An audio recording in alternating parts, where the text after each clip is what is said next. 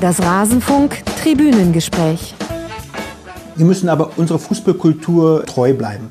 Ähm, mit Fußballkultur treu bleiben meine ich eben, dass wir eben keine Halbzeitkonzerte machen, dass wir eben nicht irgendwelche großartigen Events um das Spiel machen. Ich glaube, Deutschland, ähm, genauso wie England, da geht es wirklich um das Fußballspiel. Da geht es wirklich um diese 100 mal 60 Quadratmeter. Man möchte seinen Verein siegen sehen, man möchte den, den Rivalen bezwingen am langen Ende. Darum geht das.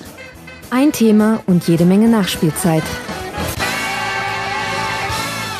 Die Fußballkultur in Deutschland, wie soll sie aussehen? Wir hörten ein Zitat von Max Eberl, das er dem Kicker gegeben hat, vor zwei Jahren nun schon. Und damit hallo und herzlich willkommen in diesem Tribünengespräch der besonderen Art.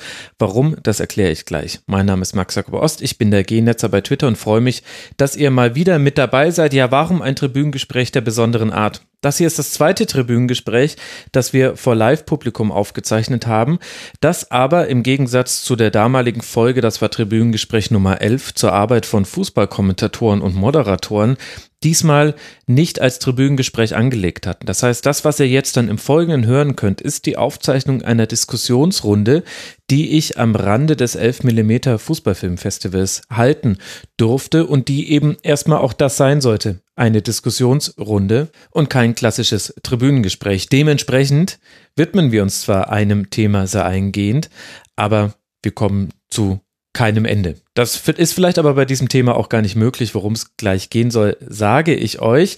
Aber vorher muss ich noch danken den Supportern Tom 1211, Steve, Michi B, Daniel T und Michael BSC. Sie alle unterstützen den Rasenfunk finanziell und machen es damit möglich, dass wir eben euch auch solche Sendungen hier ver öffentlichen können. Vielen herzlichen Dank dafür. Wer sich darüber informieren möchte, wie man uns unterstützen kann, auf rasenfunk.de slash unterstützen findet ihr alle Infos dazu. Zusätzlich muss ich bei dieser Folge aber noch einer Reihe von weiteren Menschen danken, nicht nur Supporterinnen und Supporter. Ich danke zum einen ganz herzlich Jochen vom 11 Millimeter Fußballfilmfestival Organisationsteam, der hat die ganze Idee einer Podiumsdiskussion ins Rollen gebracht und da auch viel eigene Zeit reingesteckt. Außerdem Jan, der uns ganz, ganz herausragend vor Ort bedient hat und dafür gesorgt hat, dass für alles gesorgt war, auch für die technische Möglichkeit, das hier aufzuzeichnen. Vielen herzlichen Dank an euch beide. Dann möchte ich ganz besonders nochmal Marvin und Katharina danken, dass sie sich darauf eingelassen haben, zu diesem Thema einer Diskussionsrunde beizuwohnen. Ihr werdet in gut anderthalb Stunden wissen, warum dieser Dank sehr, sehr gerechtfertigt ist und dann werdet ihr auch erfahren haben, warum es auf jeden Fall sich gehört, dass ich an der Stelle nochmal dem anwesenden Publikum danke das sich toll eingebracht hat, das wie geplant die Perspektive nochmal erweitert hat und neue Denkimpulse und Denkanstöße gegeben hat zu diesem Thema. Worum soll es gehen?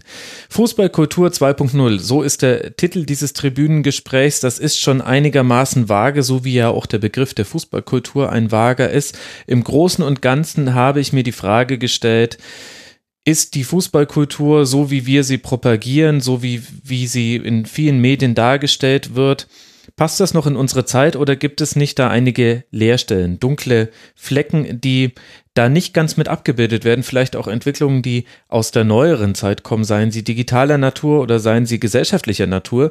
Die Zeiten haben sich verändert, die dabei ein bisschen nicht mit gemeint werden, wenn wir über den Fußball sprechen, so wie wir ihn gerne hätten. Und so schwammig jetzt auch schon wieder diese Formulierung war, zeigt sich auch schon, es ist ein zu großes Thema, um das in einem Tribünengespräch zu besprechen. Und allein die Definition, die jeder Einzelne und jeder Einzelne von euch da draußen von Fußballkultur hat, wird schon mal wesentlich ausmachen, worüber man eigentlich redet.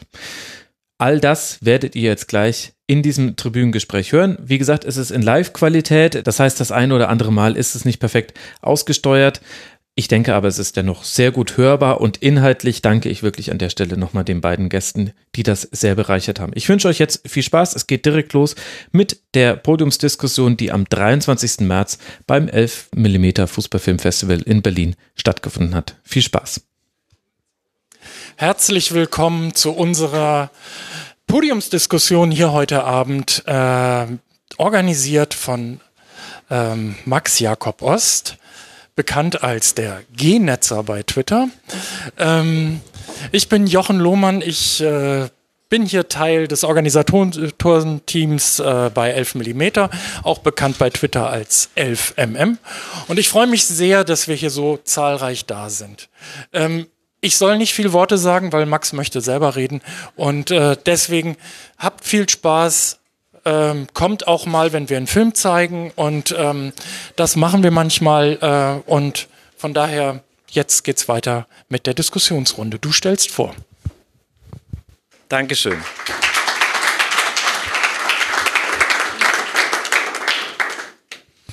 Ich möchte natürlich nicht das Mikro haben, nur weil ich so viel reden möchte, sondern weil ich glaube, dass äh, die Gäste hier so viel zu sagen haben und ich äh, mich auf eine sehr schöne Diskussion freue. Also ich bin der Max, ich mache den Fußballpodcast Rasenfunk, darum soll es heute aber nicht gehen, aber ich sage das deshalb, damit ihr alle wisst, eventuell wird das hier auch noch als Podcast-Aufzeichnung veröffentlicht werden im Rasenfunk. Das heißt, ich möchte gerne, dass ihr euch auch beteiligt an der Diskussion. Das heißt, in der ersten Hälfte werden wir, werden wir ein bisschen sprechen und dann würde ich das gerne öffnen. Würde mich sehr freuen über viele Wortmeldungen von euch, ähm, aber tut das in dem Wissen, dass ihr eventuell vor einem, naja, etwas ein bisschen größerem Publikum dann quasi auch im Podcast auftreten würdet. Sollte euch das nicht recht sein, dann sagt ihr mir Bescheid. Das ist auch alles noch nicht so safe.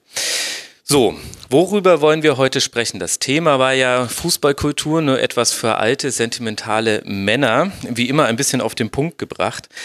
Der Ausgangspunkt ist so ein bisschen, wenn wir uns wünschen würden, was für einen Fußball wollen wir haben, dann glaube ich, auch wenn wir jetzt hier eine spontane Umfrage machen würden, wären wir uns alle relativ einig. Wir hätten wahrscheinlich einen Fußball, der bodenständig sein soll, frei von Kommerz, erschwinglich, ehrlich, mit Stehplätzen, Bratwurst und Bier und am liebsten natürlich alles Samstag um 15.30 Uhr. Das ist zumindest so das Bild, von dem ich den Eindruck habe, dass es so über die Medien am häufigsten transportiert wird und als das dafür vielleicht herausragendste Medium in Deutschland ist dann Elf Freunde zu nennen. Und das ist ja auch alles ein schönes Fußballbild und ist auch alles ein, auch erklärbar, woher das kommt. Weil so wurden wir, glaube ich, oder viele von uns mit dem Fußball sozialisiert. Die Frage, die ich mir da aber gestellt habe und die ich jetzt dann gerne diskutieren wollen würde, ist, ob da nicht was fehlt. Ob wir nicht, wenn wir dieses Bild von Fußball vor uns hertragen, ein paar Teile ausblenden. Was ist mit den Frauen, die heute viel präsenter in den Stadien sind, als halt zum Beispiel in den 80ern und 90ern, auf das dieses Bild sich ja irgendwie dann immer so ein bisschen bezieht? Was ist mit jungen Fußballfans, für die die Frage nicht mehr ist, ob sie es pünktlich zur Sportschau zur, nach Hause schaffen, so war es bei mir früher noch, sondern ob sie jetzt eher Premier League gucken oder ein Spiel von Cristiano Ronaldo oder doch den Livestream vom FIFA 19 Turnier? Und das soll so ein bisschen Ausgangspunkt dieser Diskussionsrunde sein. Also Ausgangspunkt ist nicht die These, das ist so, sondern es ist ein Gefühl meinerseits. Das Gefühl, dass bei dem gängigen Bild von Fußballkultur Elemente fehlen und wie weit dieses Gefühl jetzt dann mit euren Gefühlen übereinstimmt, auch mit euch allen hier im Raum, das wollen wir jetzt diskutieren. Und vielleicht können wir ja damit dann ein anderes, vielleicht auch ein moderneres Bild vom Fußball zumindest anreißen. Ich glaube nicht, dass wir die Frage endgültig geklärt bekommen, was Fußballkultur heutzutage ist. Dafür reicht dann vielleicht auch die Zeit nicht. Ich freue mich sehr, dass ich äh, zwei hervorragende Gesprächspartner dazu gewinnen konnte, ohne die das Ganze nicht tragfähig wäre, denn mein Part endet jetzt hier quasi schon. Ich begrüße zum einen bei mir Katharina Dahme, Diplompolitikwissenschaftlerin und Aufsichtsratsvorsitzende bei Babelsberg 03. Hallo Katharina.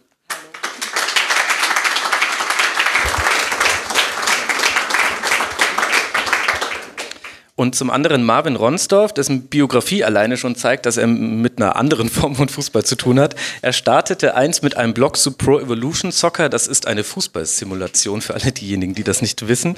Heute ist er Partner bei Apollo 18, einer Sportmarketing-Agentur. Und im Vergleich zu mir ist er deprimierend jung. Hallo Marvin.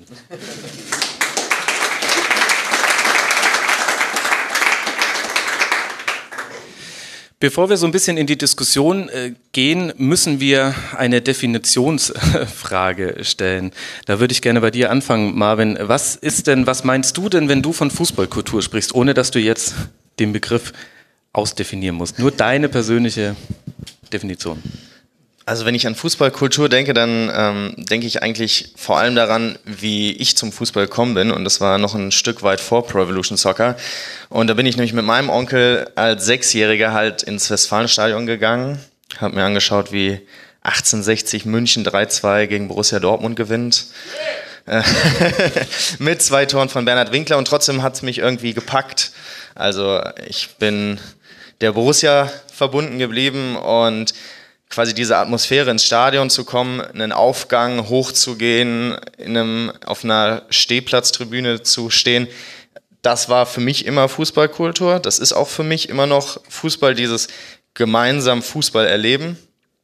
Ähm, ja, so würde ich es für mich definieren. Also gemeinsam Fußball intensiv und live erleben.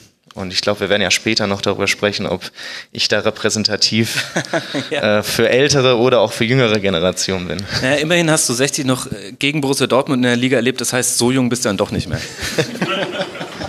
Beruhigend. ja, schon, ne? Katharina, was ist für dich Fußballkultur?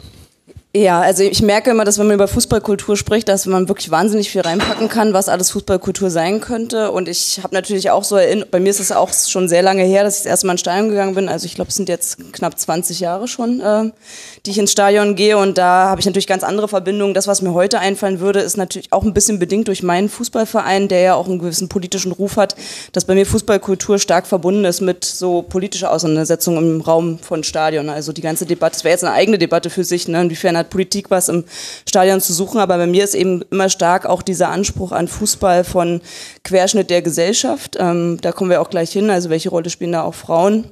Aber eben, dass du auch aus der Gesellschaft, aus den verschiedensten Schichten von Bevölkerung Leute hast, die im Stadion alle gleich sind. Das ist ja eigentlich so das ähm, Bild, wenn wir über Sentimentalitäten reden, was ähm, mein schönes Bild von Fußball wäre, wiefern das gelingt oder nicht das, da, da verbinde ich viel mit Fußballkultur. Also was da für eine Stimmung aufkommt, wo plötzlich ganz egal ist, woher die Leute kommen. Und da ist ja dann eigentlich schon die logische Anschlussfrage, wie glaubst du denn, hat sich das verändert? Also wenn wir davon sprechen, dass im Studio, dass im Stadion, im Studium sind sowieso alle gleich, aber im Stadion alle gleich sind, ist, äh, wie würdest du die Situation heute im Vergleich zu vor 20 Jahren, wo du das erste Mal im Stadion warst, beschreiben? Auch wenn du es damals sicherlich noch nicht so reflektiert hattest. Genau, ich wollte gerade sagen, also ich bin damit nicht ins Stadion gegangen, habe gedacht, wow, ich bin ja eine von den wenigen Frauen, aber natürlich spielt es eine Rolle, dass über die Jahre, die 20 Jahre, ähm, Frauen dafür präsenter geworden sind. Ähm, insofern hat sich da, glaube ich, viel verändert, weil das ja immer auch, also die Zusammensetzung von so einem Stadion, wer geht da hin, hat natürlich wahnsinnigen Einfluss darauf, wie sich Fußballkultur verändert.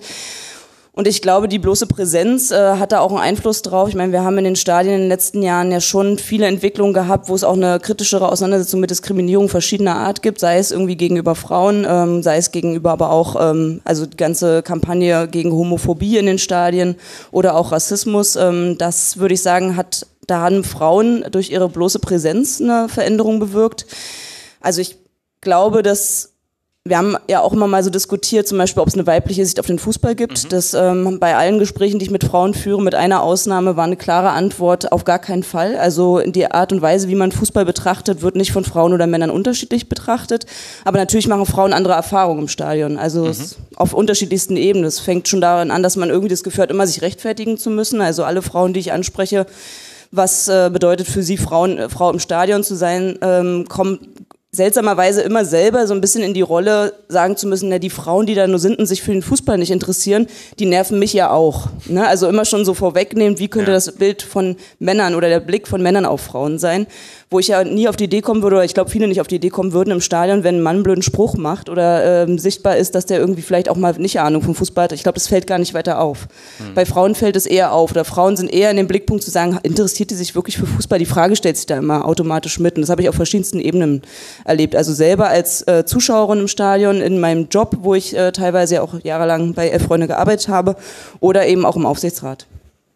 Ja, eigentlich ja völlig grotesk, denn ich musste mich noch nie von irgendwelchen Grattlern auf der Haupttribüne distanzieren.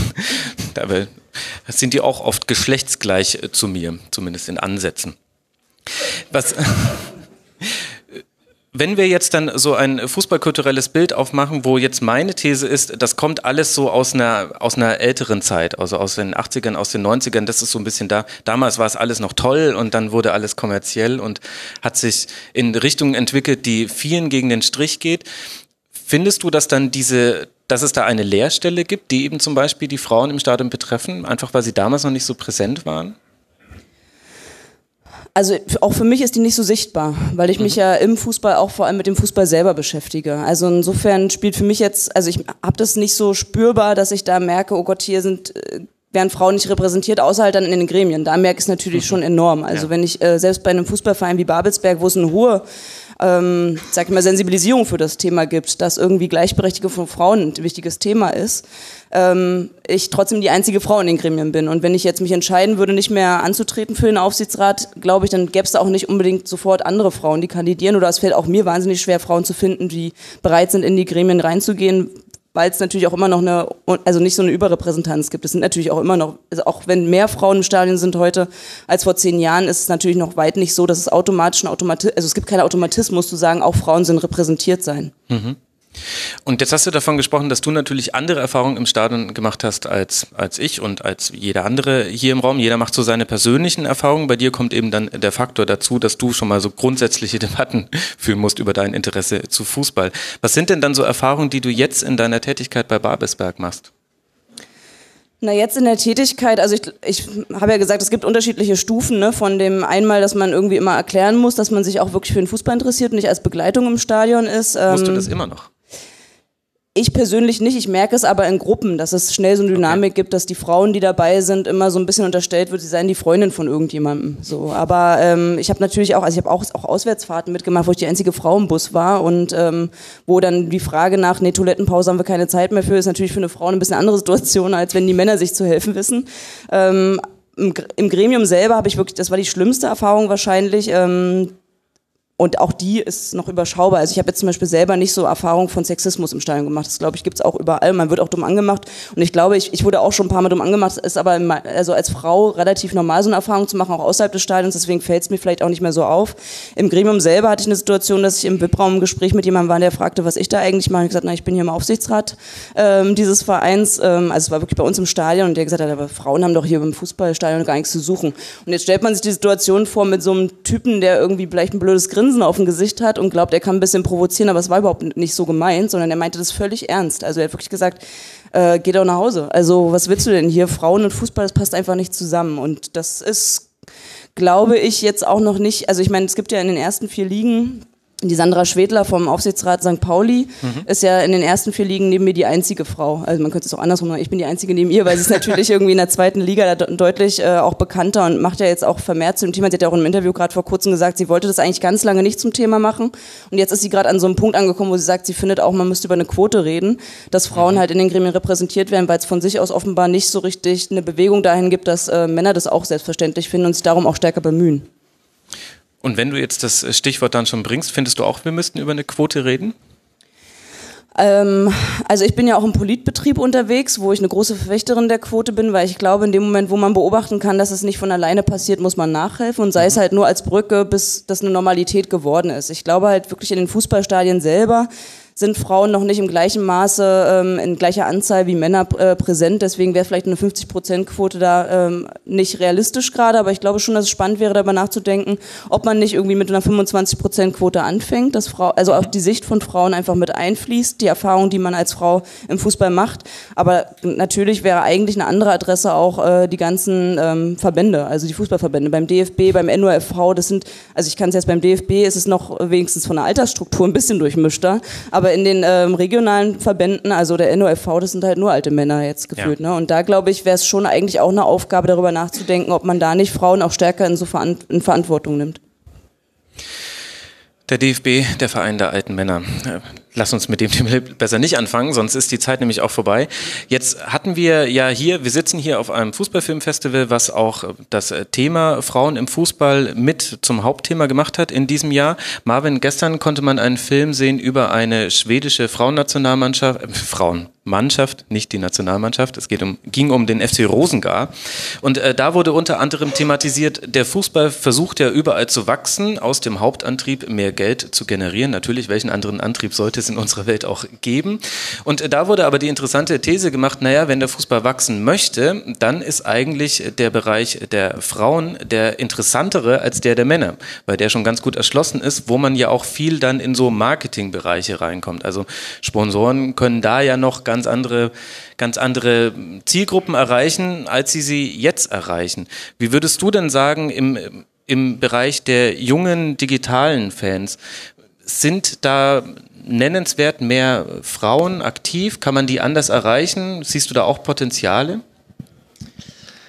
Ich glaube, dass sich junge Fußballfans schon sehr, sehr stark von dem, von quasi jetzt mal unserer Generation unterscheiden. Also ähm, auf der einen Seite deiner, deiner steile These, ich weiß. Nee, ähm, ich, ich glaube, dass Frauenfußball in der jüngeren Generation einen höheren Stellenwert hat, schon allein, weil es ein anderer, ja, die jüngere Generation eine andere Art hat, Fußball zu konsumieren.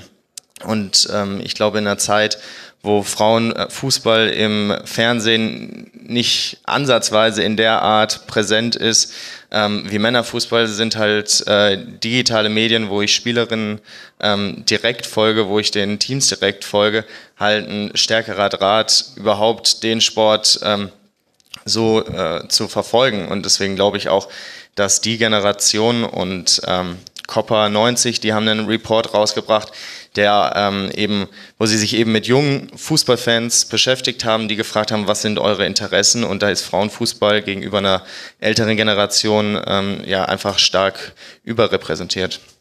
Kommt nicht, noch nicht an den Männerfußball ran, aber es ist eben eine andere Art und Weise, eine, eine größere Offenheit und ich bin auch der Meinung, eine stärkere Verbundenheit zum Spiel an sich, zum Fußball und nicht zu einem Verein. Wie meinst du das? Ja, wenn ich, wenn ich mir einen jungen Fußballfan anschaue, dann ist da und der samstags Zeit hat, Fußball zu gucken, dann ist ähm, jetzt weniger die Tagesplanung, okay, 15.30 Uhr mhm. und ab 15 Uhr schaue ich mir irgendwie den Sky-Vorbericht ähm, an. Ob das zu empfehlen ist, anderes Thema, aber da ist halt eher, okay, ähm, irgendwie Manchester City spielt noch gerade gegen Arsenal, das Spiel schaue ich mir an und ähm, da hat dann Bayern gegen Mainz eher schlechte Chancen. Dann schaue ich mir halt das Premier League-Spiel noch zu Ende an und ähm, schalte halt vielleicht in der zweiten Halbzeit erst dazu. Oder ähm, anderes Beispiel, so rund 75 Prozent der jungen Fußballfans wünschen sich eigentlich im Gegensatz zu Sky ein Angebot, wo sie einfach nur für die letzten 20 Minuten im Fußball zahlen würden. Das ist vielleicht für viele im Raum eine sehr unromantische Vorstellung, sich nur die letzten 20 Minuten von einem Spiel anzuschauen, aber es ist halt eine Was andere Art, Fußball zu konsumieren. genau, es ist halt eine andere Art, Fußball zu konsumieren und ähm. Ja, und glaubst du, dass das auch den Fußball verändern wird? Weil das eine ist, dass wir jetzt sagen, Fußballfans konsumieren den Fußball ganz unterschiedlich. Das gab es ja vielleicht auch schon immer. Aber wenn du jetzt zum Beispiel sagst, 75 Prozent der jungen Fußballfans würden für die letzten 20 Minuten Geld bezahlen oder nur die letzten 20 Minuten zu sehen, das finde ich dann schon wieder einigermaßen irre. Das geht dann schon wieder auch komplett aus meiner Lebensrealität raus.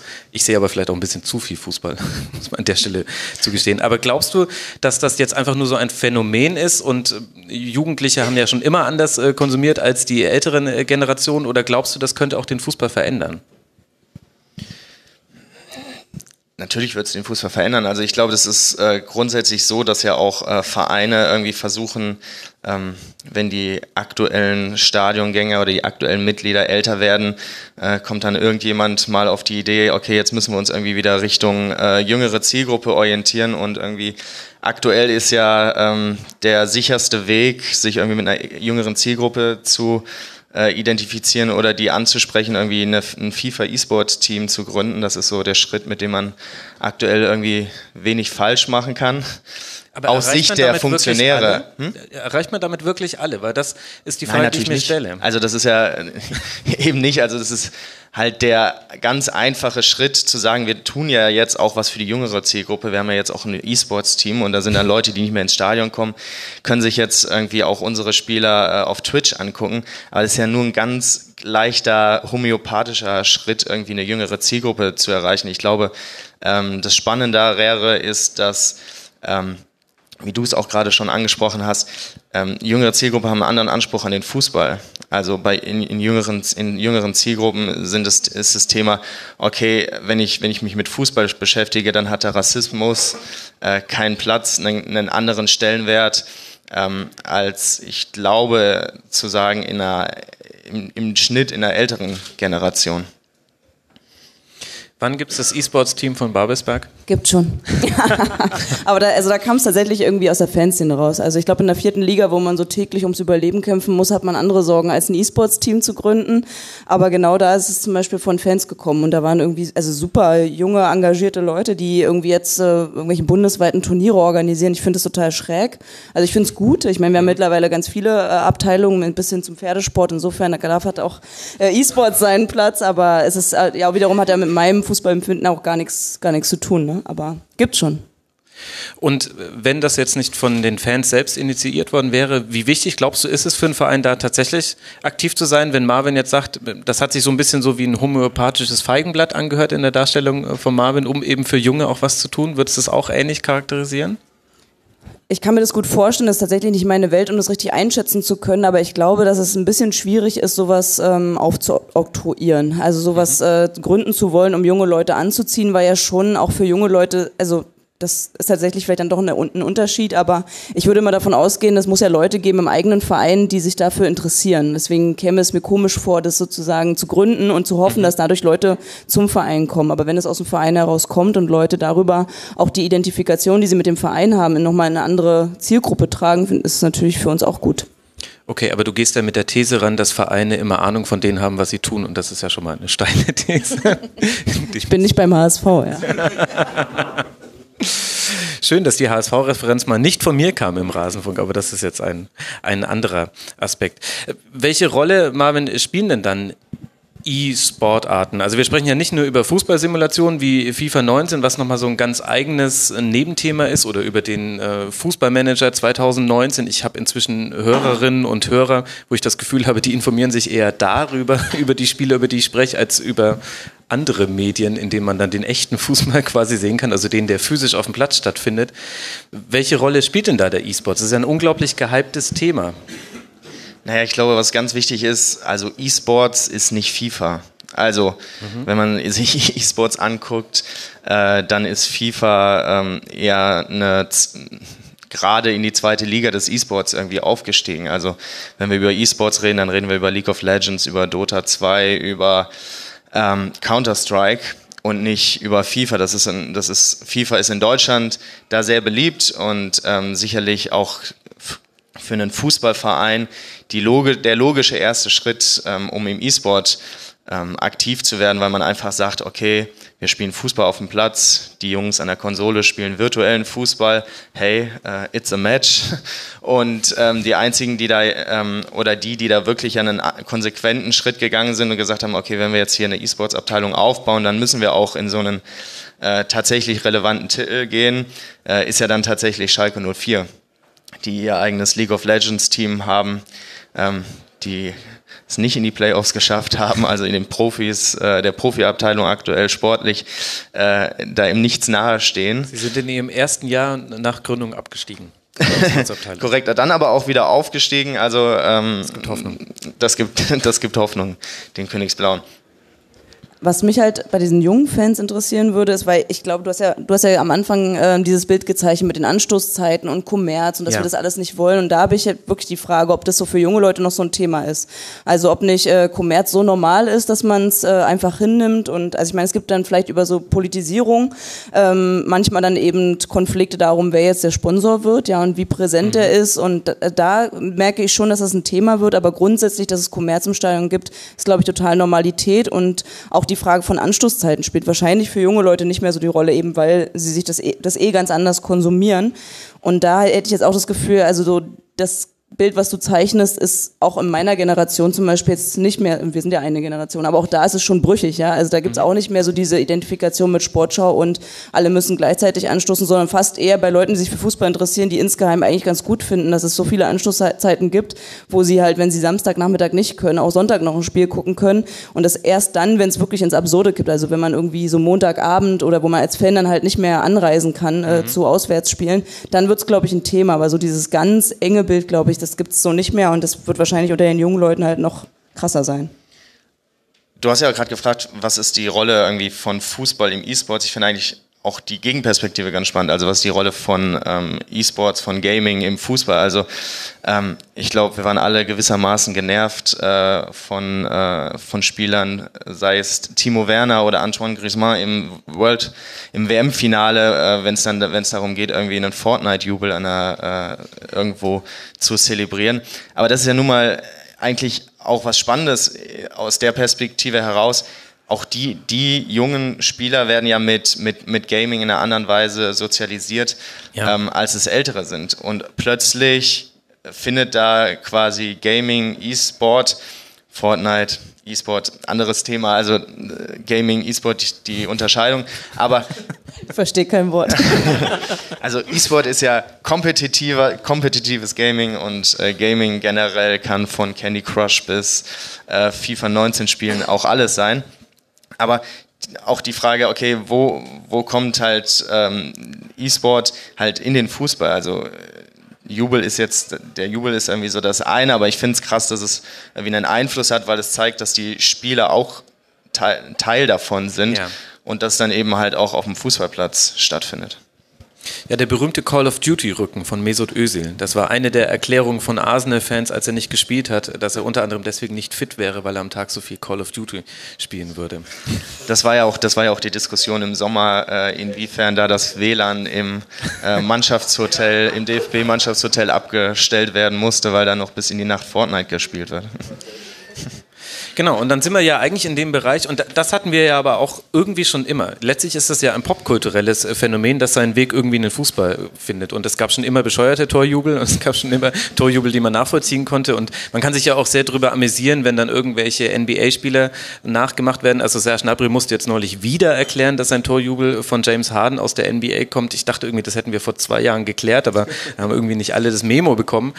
Also das hatten wir ja schon immer. Und gleichzeitig ist es aber so, wenn ich jetzt zum Beispiel auf kicker.de gehe, dann äh, finde ich manchmal sogar noch vor Frauenfußballergebnissen den E-Sport-Bereich, in dem dann gesagt wird, FIFA 19 hat jetzt die Werte der Top 10 Spieler bekannt gegeben und darunter findet dann eine Diskussion statt, die in dieser Heftigkeit vielleicht hier im Raum eher geführt wurde, wenn wir über den DFB sprechen. Also ist ja die Frage, welche Rolle es spielt, zum Teil auch schon beantwortet. Also in den Medien wird es sehr prominent transportiert. Ich glaube auch von den Spielern selber. Also äh, das mag auch ein äh, leicht selbstdarstellerisches Phänomen sein, da zu diskutieren, ob man wirklich eine 76 in Sprintfähigkeit in FIFA verdient hat oder doch eher eine 80. Aber das ist ja tatsächlich ein Thema, über das gesprochen wird. Also wenn die FIFA-Werte rauskommen, ähm, dann gehen die Tweets viral, wo sich irgendwelche Spieler darüber äh, echauffieren, äh, dass sie in mhm. FIFA irgendwie falsch äh, abgebildet werden. Und äh, das kann ja ganz ähm, absurde Züge nehmen. Also ähm, Samba, das ist ja irgendwie so das äh, Paradebeispiel, wenn es darum geht, wie irgendwie virtuelle Welt und äh, tatsächlich Fußballwelt äh, aufeinander äh, treffen, der ja zeitlang, also immer ein sehr, sehr großes äh, Talent im Fußballmanager war, als er damals noch bei Millwall gespielt hat. Und eigentlich äh, jedem Fan vor allem aus dem Fußballmanager halt präsent war und halt immer äh, damit Zeit seiner Karriere damit verglichen wurde und so unter Motto, ähm, auf der, tatsächlich auf der Tribüne, also im Fußballmanager, äh, performt er aber besser und äh, tatsächlich auch in Interviews äh, darauf angesprochen wurde und jetzt, äh, wo er seine Karriere beendet hat, da mal ein ganz spannendes, äh, längeres BBC-Interview zugeführt hat, wo er gesagt hat, ja, ich bin halt Zeit, Zeit oder die ganze Zeit bin ich damit verglichen worden, wie habe ich mich im Fußballmanager entwickelt und wie habe ich mich auf dem Platz entwickelt. Und die Leute waren enttäuscht, dass ich mich nicht so wie in dieser Simulation entwickelt habe. Und das finde ich eigentlich äh, verrückt, also ähm, dass überhaupt so ein Vergleich gezogen wird. Das ist völlig irre. Aber wir wissen ja auch, äh, der eine oder andere scoutet irgendwie nicht nur, äh, wer gegen die Bayern in der Champions League trifft, äh, was den neuen Stürmer angeht, sondern auch äh, im Fußballmanager. Also ähm, das hat, hat halt schon so eine gewisse Berechtigung, oder nee, Berechnung ist die falsche, der falsche Begriff, aber ähm, es ist schon spannend zu sehen, dass sich irgendwie Spieler, die habe ich irgendwie im Fußballmanager vor zehn Jahren, waren die irgendwie 16, und die haben sich ähnlich entwickelt wie in dieser Simulation, Es ist, glaube ich, schon spannend, das irgendwie auch als äh, Prognosetool zu nutzen. Aber wenn es dann so weit geht, dass ich einem realen Spieler sage, also so toll wie am PC hast sich nicht entwickelt, äh, ist schon irgendwie leicht fragwürdig. Ja, wenn ihr mal von einem NFL-Profi aufs Maul bekommen wollt, dann äh, sagt er ihm, ähm, du hast mir die Fantasy-Liga, habe ich wegen dir verloren. Das lieben die, darauf angesprochen zu werden. Also sage ich jetzt nicht aus persönlicher Erfahrung, habe ich mitbekommen. Bin ja nicht bescheuert, ne? Jetzt ist aber, jetzt reden wir ja dann über ganz verschiedene Arten, wie man Fußball konsumiert. Und ich stelle mir die Frage, Katharina, welche Rolle spielt eigentlich da noch der Stadionbesuch? Jetzt auch aus deiner persönlichen Erfahrung, die ihr bei Babelsberg macht. Gehen junge Menschen noch ins Stadion? Haben, da, haben die da überhaupt Bock drauf? Einfacher ist ja von zu Hause aus. Jetzt haben wir das große Glück, dass unsere Spiele nicht im Fernsehen übertragen werden. Aber tatsächlich ähm, ist es ein Problem, weil ich glaube auch, dass viele junge Leute, also es ist kann Stärke und Schwäche sein. Natürlich so einen Verein wie Babelsberg zu haben, wo viele junge Leute eben auch hingehen, weil das Engagement, das politische Engagement für sie eine Rolle spielt und wo sie merken, das ist auch ein, ein Ort, wo sie dem auch nachgehen können, wo sie auch zeigen können, was, und das, da kommt es ja ganz nah an diesen Fußballkulturbegriff, dass es nicht nur um Fußball geht. Aber wir haben natürlich dauernd auch die Debatten, gerade von den Älteren, die dann sagen, das hat ja mit Fußball nichts mehr zu tun, wo ich mal denke, ja, aber das ist, da kommen sozusagen verschiedene Identitäten, greifen da ineinander und man kann sich auch manchmal froh schätzen, wenn man sieht, wie die Mannschaft dann mal mehrere Spiele nacheinander verliert, dass man auch noch andere Identifikationspunkte hat, weshalb Leute ins Stadion kommen. Ähm, ich für mich persönlich, ich bin ja damit groß geworden mit dem Stadionbesuch. Also ähm, ich, das ist ja, wenn auch man ganz persönlich antworten würde, was Fußballkultur gehört bei mir dazu, dass wir spielen immer in der Regel fast immer sonntags, ähm, so dass es gerade noch morgens für einen Kaffee reicht und man dann ins Stadion fährt oder eben Freitagabend mit Flutlicht. So dann das kriegst du natürlich irgendwie am Bildschirm nicht. Also dieses Erlebnis, wenn du dann die, die Straße runterläufst Richtung Stadion und siehst von Weitem schon irgendwie die Flutlichtmasten mhm. strahlen, das ist natürlich, der, jedes Mal denke ich wieder, ach, was für ein toller Kiezverein. Obwohl ich selber gar nicht aus dem Kiez komme, sondern ja schon seit zehn Jahren in Berlin wohne, aber das hat, da verbindet sich ganz viel, was ich auch meinte mit dem, was sich gesellschaftlich so abbildet, wer da so hinströmt, wie unterschiedlich die Menschen sind, die sich aber alle für das eine interessieren. Und ich glaube, das kannst du nicht ersetzen, also das ist ein anderes Fußballgefühl als das, was vielleicht junge Leute haben, die sich nur noch oder oder mit einem ganz anderen Fußballkonsum ähm, konfrontiert sind oder aufgewachsen sind. Und warum glaubst du, dass sich dann so viele Vereine genau diesen Themen verwehren? Also eben der Tatsache, dass sich die Gesellschaft in einem guten Querschnitt im Stadion trifft und damit dann da auch logischerweise gesellschaftliche, schrägstrich politische Themen eine Rolle spielen müssen, zwangsläufig. Wie würdest du das meinen mit dem Verwehren? Verwehren gegen was? Naja, die gute alte These, unter anderem von Rasenballsport Leipzig, äh, äh, transportiert, wobei die jetzt natürlich nicht vielleicht das beste Beispiel sind, weil es auch nicht der repräsentative Verein ist, in Klammern äh, zum Glück aus äh, der Sicht äh, vieler, ähm, dass, dass sie sagen, Fußball und Politik sind zwei getrennte Dinge, Politik hat im Stadion nichts zu suchen, wir möchten das gerne voneinander trennen. Also ich meine, in der Regionalliga ist es eindeutig, da gibt es natürlich, also gerade in der Regionalliga Nordost, wahnsinnig mhm. viele Vereine, die ein massives Problem mit Nazis in den Stadien haben. Und da, glaube ich, ähm, spielt natürlich eine Rolle auch, dass man sich damit nicht auseinandersetzen will oder sich auch machtlos zeigt. Also ich meine, der Fall jetzt Chemnitzer FC ist, glaube ich, auch, mhm. da gibt es dann äh, einfach Funktionäre, die sich auch ausgeliefert fühlen und die wissen, dass es für sie auch ganz existenziell und persönlich äh, werden kann, wenn sie das als ein Thema aufmachen würde. Also ich äh, ziehe da meinen Hut vor den Spielern, die jetzt diesen offenen Brief gemacht haben, ähm, wo sie sagen, also wir sind, ich weiß gar nicht, was die Himmelblau, bunt, genau. äh, auf jeden Fall nicht braun, weil das natürlich in Konfrontation mit so einer Fanszene, also da gab es, ich habe jetzt viele Gerüchte gehört, wie da die Spieler unter Druck gesetzt wurden, ähm, sich an dieser Trauerbekundung im Stadion zu beteiligen. Das ist für die existenziell, sich mit ihrem eigenen Publikum anzulegen. Ich glaube, da ist es auch so ein bisschen Selbstschutz, zu sagen, wir versuchen das Politikthema draußen zu halten, weil wir sonst ein Problem mit den eigenen Fans bekommen würden. Ja, interessante Perspektive. Vor allem, wenn man in die unteren Ligen geht, ist es natürlich sicherlich ein Aspekt, der nicht zu vernachlässigen ist.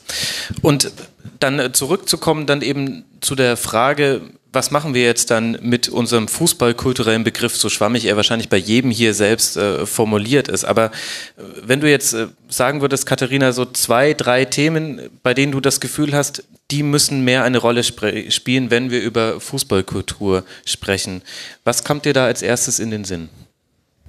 Das ist wahrscheinlich auch ein bisschen aus meiner Erfahrung bei uns im Stadion. Das, was mich sehr umtreibt, ist ähm, schon, dass ich aus so einer Perspektive kommen von Fußball als proletarischer Sport und das natürlich alles, was sich kulturell im Stadion verändert, also auch äh, sozusagen im total positiven Sinne von ähm, Diskriminierung ist ein Thema, wird zurückgedrängt, also gegen Rassismus, Homophobie oder auch Frauenfeindlichkeit wird vorgegangen, dass du aber natürlich immer auch aufpassen musst, dass du da ähm, durch den Querschnitt der Gesellschaft auch Leute hast, die vielleicht mit diesen Themen nicht so einen reflektierten Umgang haben. Und mhm. was ich immer wo vermeiden wollen würde, ist so eine Stimmung von, ähm, du hast einen dummen Spruch gemacht, du hast dir nichts zu suchen, sondern dass auch Stadion ein Ort ist von, von Lehr- und Lernprozess. Also dass man auch gegenseitig sich aufmerksam macht auf Dinge, die man anders machen will, die aber nicht dazu führen, dass Leute verdrängt werden. Also ähm, ich meine, in höheren Ligen ist Verdrängung eher über Eintrittspreise ein Thema.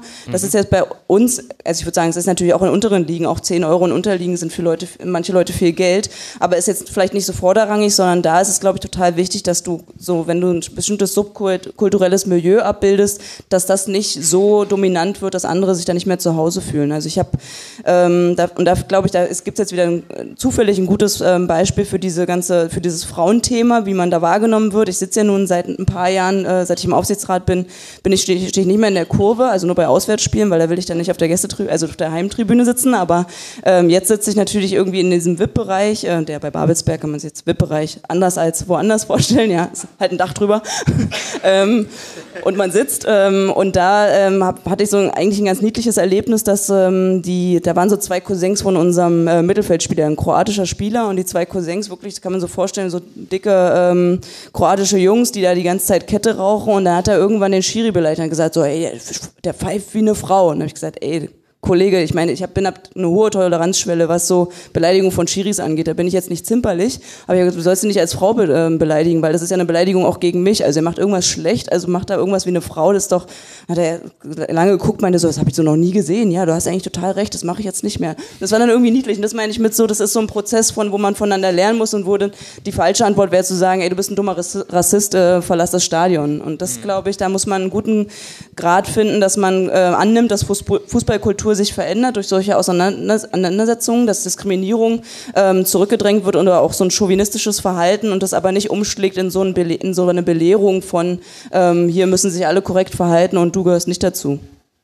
Was aber ja eine irre schwierige Herausforderung ist. Auf jeden Fall. ja. Gut, und jetzt haben wir ja, jetzt reden wir immer sehr viel über den Stadionbesuch. Und, wenn, wenn wir jetzt über junge Fans sprechen, dann haben wir ja vorhin schon mal so angerissen, da geht es dann viel um anderen Konsum von Fußball. Was glaubst du, sind denn da die wirklich relevanten Themen, jetzt jenseits von Gimmicks, wie eben wir machen eine E-Sports-Abteilung auf, weil wir glauben, damit würden wir den jungen Fans schon gerecht werden. Was glaubst du, sind da so Faktoren, die auch wirklich relevant sein werden, auch noch in zwei bis fünf Jahren? Um nochmal kurz, kurz auf das Thema Stadionbesuch zurückzukommen, ich glaube, was ganz spannend ist, ist, dass junge Leute eher zum Amateurfußball gehen als zum Profifußball. Also das ist, äh, das ist in Deutschland äh, jetzt schon so. In äh, Großbritannien ist es, ähm, entwickelt sich das gerade noch viel dynamischer, weil wenn ich mir angucke, bei Manchester United, Arsenal oder Liverpool kostet irgendwie die günstigste mhm. Dauerkarte für einen Jugendlichen irgendwas zwischen 600 und 1000 Euro. Mhm. Ähm, das ist halt, äh, da wird halt eine junge Generation komplett aus dem Stadion rausgepreist. Das heißt also, wenn wir auch über, wie sich Fußballkultur entwickelt, dann werden wir nicht da und, und quasi die Entwicklung, die wir in Großbritannien sehen, in England sehen, ähm, auch in Deutschland sein, ihren Lauf nimmt, dann werden wir nicht darum rumkommen, dass wir Fußballkultur nicht mehr nur noch auf Basis der Themen definieren können, die wir irgendwie im, Fu im Fußballstadion mhm. wahrnehmen. Ähm, und du hast gefragt, was ist relevant für Jugendliche? Also ich finde es ganz spannend. Also ähm, wenn man sich den Medienkonsum anguckt, irgendwie Bayern München hat auf YouTube irgendwie 250 Millionen Views, die Free Kickers 2 Milliarden. Sag ähm, kurz, wer die Free Kickers die sind. Die Free Kickers, oh. äh, junge Menschen, digital affin, die äh, Fußballschuhe testen und auch sonst halt grundsätzlich ähm, ja, sich mit Fußball auf einem ganz anderen Level beschäftigen. Also da ist dann halt, ähm, und das glaube ich ist halt für, für junge äh, Spieler ist da, oder für junge Fußballfans ist dann halt irgendwie das Review zum neuen Schlag mich tot. Copper 19.1, genauso relevant wie irgendwie für das uns vielleicht. Schuh, ja? Das ist ein Schuh, okay. genau. Äh, von einer, äh, von, von, einem deutschen äh, Hersteller. Und äh, da ist aber, da, da, ist halt das Review über diesen Schuh und ob man damit äh, besonders gut äh, Knuckle-Shots schießen kann, halt ähnlich relevant wie für uns irgendwie zu sehen, wie ähm, die SGE ihre Europapokal-Choreo vorbereitet hat. Also das ist halt einfach eine andere Art von ähm, von Fußballkonsum, sich mit der Sportart Fußball auseinanderzusetzen. Und es geht halt weg äh, und sehr, sehr stark weg von den 90 Minuten, die auf dem Platz sind, mhm. hin zu digitalen Medien und dann, dann folge ich halt einem Spieler auf Instagram, weil ich halt irgendwie seine persönliche Seite sehen will. Ähm, ist dann auch die Frage, ähm, bei wem das gerechtfertigt ist und bei wem man eigentlich merkt, okay, äh, da sitzen dann halt, sitzt halt eine Agentur am Account von äh, sieben Personen und ähm, das fällt einem nicht, nicht erst auf, wenn ähm, da Spielerprofile auch verwechselt werden. ähm, es ist, das ist halt einfach äh, eine, eine andere Art und wenn diese Leute sich mit Fußball beschäftigen, dann sind es halt, dann sind's halt Bleacher Report oder Copa 90 wo die Leute sich halt abgeholt fühlen und da ist, das, da ist es dann nicht mehr der Kicker-Artikel, der mhm. zu einem Spiel gelesen wird. Das ist eine, ähm, eine andere Art, Fußball zu konsumieren und auch ein Spiel auf, äh, auf ein Meme, sage ich mal, zu reduzieren. Bist du schon ein bisschen traurig, wenn du das hörst, dass dir der Fußball verloren geht, wie du ihn magst? Naja, mir fehlt halt, dass er sagt, dass junge Fußballfans gerne Podcasts hören würden. Ab dann hätte ich wieder Hoffnung. Nein, ich würde sagen, an der Stelle können wir jetzt mal dann vielleicht die Diskussion auch für Fragen öffnen, vor allem, weil ich schon erfreulicherweise den ersten Finger in der äh, Luft sehe. Wir würden es so machen, komm bitte nach vorne, du bekommst dieses Mikro, was ich jetzt gerade noch habe, und wir teilen uns dann einfach zwei. Ja, ich bin Jan Grobi, äh, auch auf Twitter Jan Grobi, ähm, Union-Fan und Sympathien für Babelsberg habe ich auch. Grundsätzlich, für Bayern nicht. Tut mir leid, Max. Ähm, mir fällt auf, dass ihr ganz, ich hoffe, ihr versteht mich, wenn ich Berlinere. Äh, mir fällt auf, dass ihr ganz viel über E-Sports und über, über wie man Fans in, oder junge Fans ins Stadion holt, spricht. Ich glaube, das liegt vor allen Dingen am Stehplatzbereich. Der wird immer weiter abgeschafft. Und wenn du zum Beispiel in die Allianz Arena kommst, dann hast du im Prinzip ein Friedhof. Bis auf da so eine kleine Tribüne, ja, wo die, wo die richtig Rambazamba machen, aber ansonsten ist Ruhe. Die sitzen alle da, manche haben weiße T-Shirts an und, und bilden Tee und da manche Punkte, aber im Prinzip ist Ruhe. Ja, und wenn du Leute mitnimmst, zu, also ich habe eine Frau zum Beispiel, die habe ich mitgenommen 2012 zur Union. Ja, weil sie gefragt hat, was, machst du denn am Freitag? Da habe ich gesagt, na, ich gehe zur Union. Na, komm, komm ich mal mit, kick mir mal an. Haben wir uns das Spiel angekickt, war langweilig, waren 1-1 in Kräuter Fürth. Ähm, und, und, und dann sind wir rausgegangen und dann sagt sie, war das geil. Und seitdem kriegt, wächst sie nicht mehr los. Und, und das ist, das weil wir gestanden haben, weil man seine Emotionen beim Stehen rausbringen kann, das ist in der Ostkurve auch so, ja, dass man, das, also ich habe ich hab auch Arbeitskollegen, da gehen die, da gehen die jungen Töchter in die Ostkurve und die freuen sich darüber, die sind richtig Ultras geworden, weil sie da stehen können. Ja, im Olympiastadion ist sonst, sonst wenig Platz dafür, aber da ist wirklich auch genauso. Ich glaube, dieser Stehplatzbereich, äh, oder wenn du, wenn du bei St. Pauli siehst, wie viele junge Leute da im Prinzip bei den Ultras mitmachen, ähm, Stehplätze sind ganz, ganz wichtig. Und die Krux ist, das hast du ja schon richtig gesagt, in England äh, gibt es eine Jugendkultur im Fußball gar nicht mehr, gibt es auch keine Stehplätze mehr. Ja? Also ich glaube, da liegt viel dran. Da Bayern angesprochen wurde, habe ich das Gefühl, ich muss jetzt reagieren.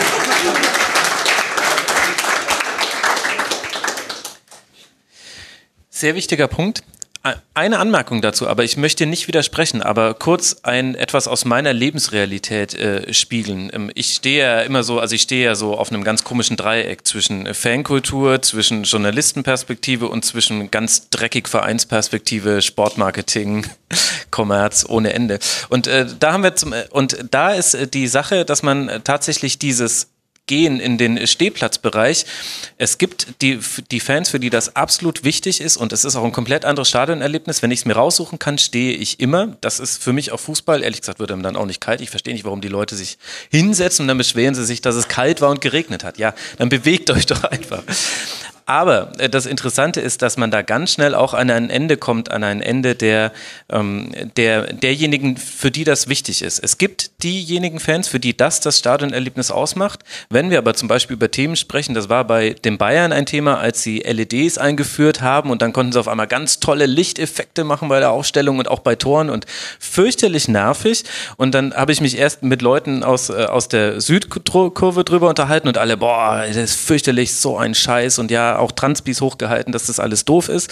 Dann habe ich mich mit Journalisten drüber unterhalten, denen war es völlig egal, die hatten das zum Teil gar nicht so wirklich mitbekommen, weil sie eh nur ihren Live-Ticker geschrieben hatten. Und dann habe ich mich mit Leuten vom Verein drüber unterhalten, die, und die haben mir dann gespiegelt, überwältigende Reaktionen.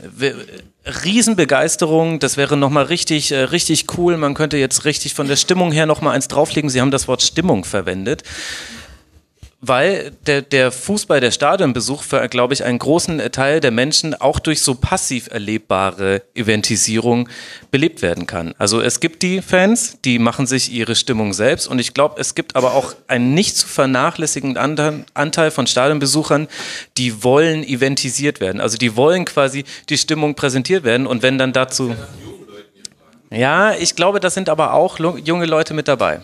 Also die, die Anmerkung war, dass ich ja nach jungen Leuten gefragt hätte. Wobei ich Genau, ich habe nur gerade auch an meinen einzigen äh, Stadionbesuch bei RB Leipzig äh, denken müssen, ähm, an, als du von Event gesprochen hast, weil ich glaube, dass es auch gerade bei den jungen Leuten viele gibt, die es gar nicht mehr anders kennen. Also ich glaube auch, wenn du natürlich äh, in so eine Stehplatzkultur reinkommst, dann ist das ganz wesentlich. Aber es gibt ja auch wahnsinnig viele, die irgendwie mit den Eltern ins Stadion gehen. Und ich fand das wirklich bei, also bei RB, ähm, da da gab es ja da gab es in dem Blog, wo ich saß, ich habe mir sagen lassen, es gibt eigentlich keine Klatschpappen bei denen, aber an dem Tag gab es welche.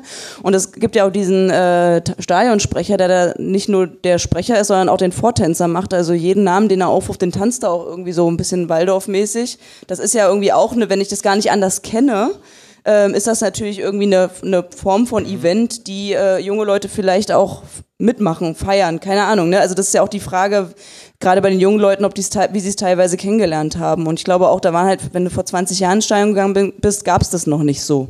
Da war das nicht Teil von Fußballkultur, aber heute ist es wahrscheinlich auch Teil von Fußballkultur.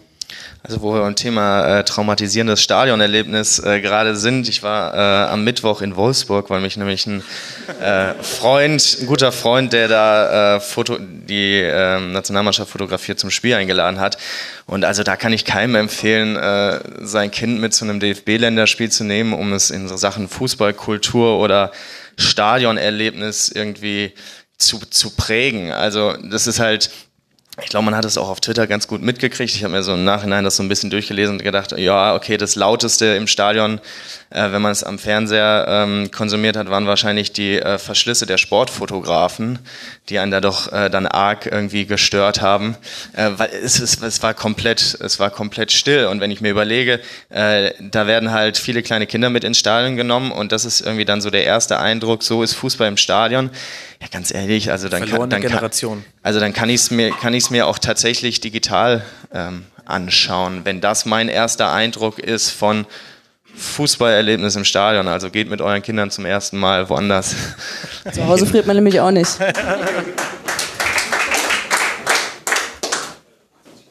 Wir haben noch eine Wortmeldung. Ja, es ist Sport hier.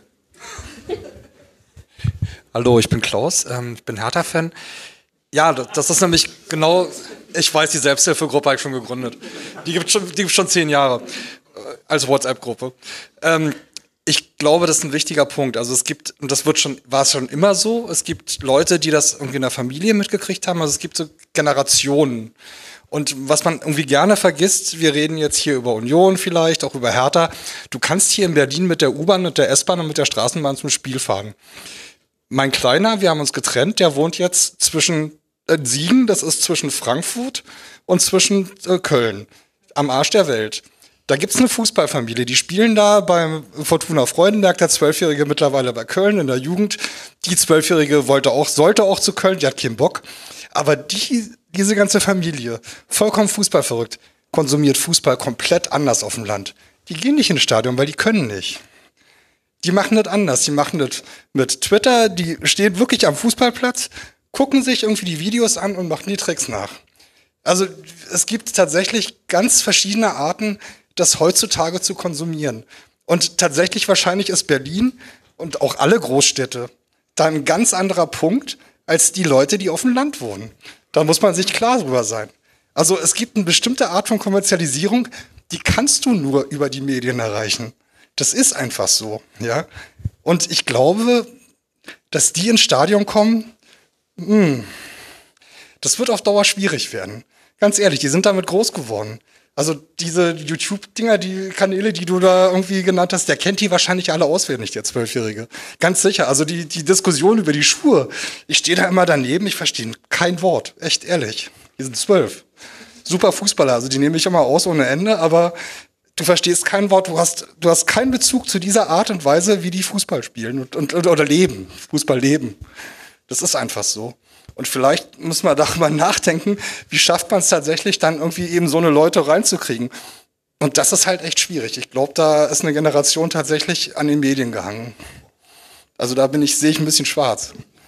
Ich glaube, das ist so eine Generation, die sich weniger halt an einen Verein bindet. Ne? Also ich habe das mit dem, mit dem Beispiel, okay, schaue ich jetzt samstags äh, Premier League, ähm, ich schaue mir halt samstags, wenn ich, ich bin Fußball interessiert und schaue mir halt den Fußball an, der schaue mir an, was gerade läuft und entscheide mich für das für mich relevanteste Spiel. Natürlich gibt es wird immer auch diejenigen geben, die mit einem Verein ähm, stark verbunden sind, aber es ist halt einfach eine wachsende Zahl an Leuten, die den Fußball leben und äh, die nicht unbedingt Borussia Dortmund oder äh, Schalke 04 äh, lieben und deswegen Fußball konsumieren. Aber ich meine, das kenne ich ja sogar aus der eigenen Generation, dass es da so ein bisschen Umschwung gibt. Und das hat aber dann wiederum wahrscheinlich auch damit zu tun, dass einfach die, die Ligen mitunter so langweilig geworden sind, dass es nicht mehr entscheidend ist, äh, jede Woche halt Bundesliga zu gucken, weil man eh weiß, ja. wer Meister wird, sondern äh, dass man auch irgendwie einfach guckt, ich will attraktiven Fußball sehen und dann schaue ich mir halt ein anderes Spiel an. Und gehe halt vielleicht auch nicht zu Babelsberg ins Stadion. Was vielleicht auch, was vielleicht auch anders ist, also wenn man jetzt mal einen Blick äh, in die USA wirft und jetzt ist irgendwie die Major League Soccer irgendwie, für mich ist das irgendwie noch die Liga, äh, da geht halt Bastian Schweinsteiger auf seine letzten guten Tage hin und Rain Rooney lässt da auch nochmal irgendwie seine Karriere ausklingen.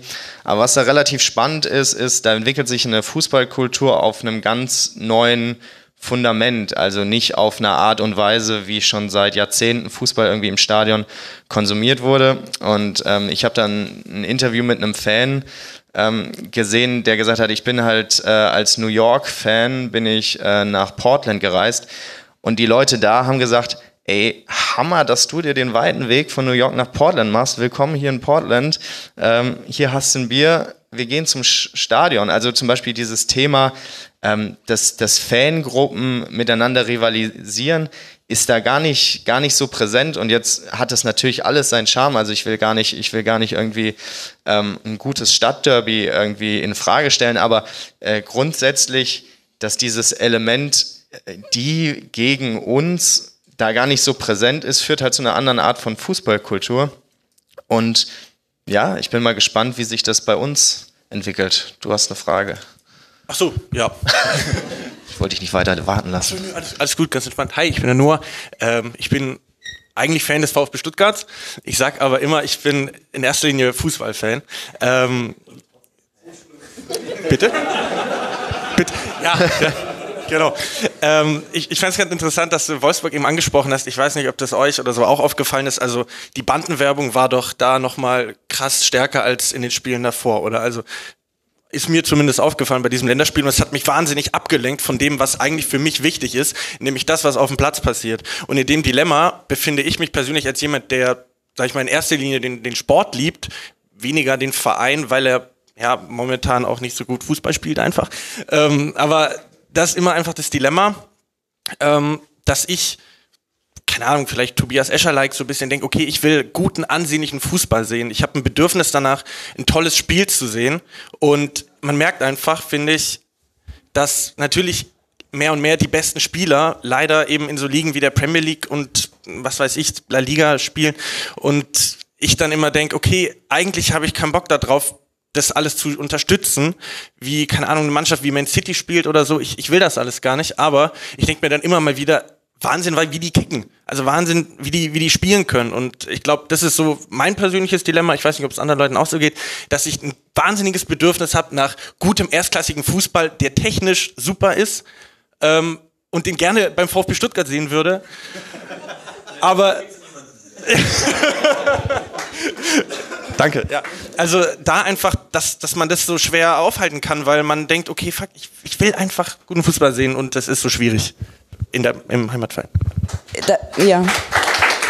Da finde ich jetzt wirklich interessant, ob das ein Generationsding ist, weil äh, das gibt mir, also ist mir völlig fremd. Also ich äh, gucke mir dann lieber, ja nee, also es liegt jetzt nicht nur daran, dass ich in der Regionalliga unterwegs bin, aber äh, da habe ich halt, ich kenne es aus anderen Sportarten. Ich bin zum Beispiel großer Tennisfan, da kann ich mir auch alles Mögliche angucken.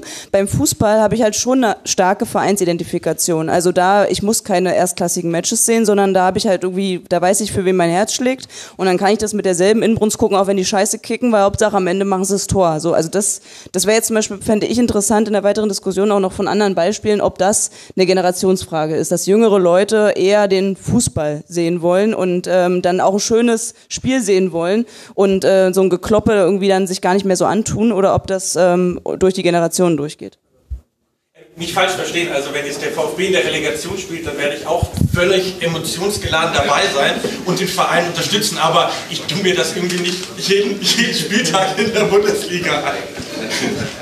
Niemand verurteilt. Aber es gab noch ganz viele Fragen. Abend. Andreas Lorenz, mein Name. Ich bin seit über 30 Jahren hier in Berlin und schreibe seit 87 über Hertha und seit der Wende dann über Union und ähm, die Jugend wird halt verschwendet an die jungen Menschen. Also das, ihr, ihr seid alle so, so heiß mit dabei und, und seht manchmal vielleicht gar nicht, wie, wie, wie viel sich verändert hat und wie viel eigentlich auch erreicht worden ist. Als ich nach Berlin kam, ist hier jeder Schiedsrichter mit Nazi-Scheiße belegt worden bis zum Erbrechen. Da ist jeder afrikanische Spieler ist, ist, ist beleidigt worden, bis, bis die ganz wenigen Vernünftigen mit eingegriffen haben und so weiter. Und, und ich glaube, dass der Fußball sich extrem zu einem, zu einem viel, viel schöneren, nicht Event, aber zu einem, zu einem viel schöneren Erlebnis entwickelt hat in dieser ganzen Zeit. Ich habe vorhin so lachen müssen, League of Legends. Das ist halt, ich habe einen 15-jährigen Sohn, der weiß, dass das 2017er äh, Finale von League of Legends im ausverkauften Vogelnest in Peking stattgefunden hat, aber der weiß vermutlich nicht, nicht einen Verein aus dem Champions League äh, Halbfinale, obwohl er sich, obwohl er auch Fußball anschaut. Ne? Aber wir waren doch genauso, wir, wir verändern uns doch die ganze Zeit und wir müssen einfach, ich wollte vorhin, habe ich mir einen einzigen Satz wollte ich mir merken, zur Generation Z habe ich, habe ich unheimlich viele, viele Sachen, die ich dazu sagen will die, die nach 2000 geboren wollen wollen unterhalten werden, sie wollen mitmachen, sie wollen es nachmachen können. Warum ist TikTok das größte Ding, das es momentan gibt? Weil du dich irgendwie selber verarschen kannst auf 20 Sekunden, ohne dass du weißt, dass du dich verarscht. Und, und solche Sachen. Du willst diese Tricks nachspielen, du willst die richtigen Klamotten spielen. Mein Sohn kennt Michael Jordan, seitdem der Jumper, der Jumpman jetzt wieder bei PSG auf dem Trikot ist. Und plötzlich laufen mir überall in der ganzen Stadt, laufen mir, laufen mir Jungs mit, mit Michael Jordan und ich sage dann, ich habe den spielen sehen und dann fallen die ohnmächtig um und rollen sich weg. Ne?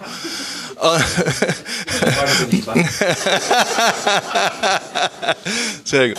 Aber was ich, was ich vorhin sagen sollte, diese, diese Diskussion über Fußballkultur, ich hatte den Nachteil, dass ich oft auf Pressetribünen zumindest mal auftauchen musste während des Spiels und habe immer versucht, mich dort zu entfernen, genauso wie ich Pressezentren hasse, hasse wie ein Besuch bei der Schwiegermutter. Und äh, Schwiegervater genauso. Ähm, und, und äh, Du, du erlebst die Ost, jetzt kann ich endlich mal in der Ostkurve stehen oder ich stehe auf der Gegengeraden bei Union und, und, und das ist alles geil. Aber Fußballkultur oder das, was wir als Fußballkultur sehen, ist doch das, nicht das, was war, sondern das, was das nächste Spiel ist. Und wen wir damit hinnehmen und wen, mit wem wir vielleicht hingehen und wen wir als Freund dort haben und was wir dort erleben. Und deswegen halte ich mich mit diesen ganzen negativen und ich habe bei Hertha einiges erlebt. Ich muss dazu sagen, ich habe das ja in, in, in, einer Sekunde durchgespielt gehabt. Mein Opa hat mich 1968 mit zum ersten FC Nürnberg genommen. Das war die Meistersaison, danach sind sie abgestiegen. Also ich habe als, als Sechsjähriger alles erlebt, was, was passiert. Na, aber trotzdem, denk, nach vorne denken, die Leute begeistern dafür. Und alles, was ihr sagt, ist, ist richtig, aber alles, was ihr sagt, ist auch einfach bloß ein, bloß ein Ausdruck der Zeit, gegen, gegen das du. Äh, ich nehme meine Kinder, bis sie irgendwann mal Spaß dran haben mit. Die werden gezwungen mitzugehen, ganz einfach.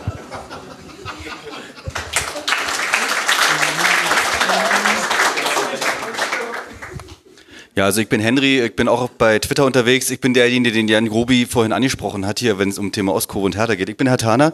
Eine Sache, das nur zur Erklärung, um den Jan vorhin einzuordnen. Äh, nicht in der Ostkurve, nee. Ich will ja Fußball sehen und Hertha. Die, ihr seht doch immer, ihr könnt doch nicht erkennen da drüben. Egal, darum geht's nicht. Äh, es gibt ein Element beim Fußball, was natürlich ähm, wichtig ist zu erhalten. Ähm, preiswerte Plätze sorgen dafür, dass es zu erhalten bleibt.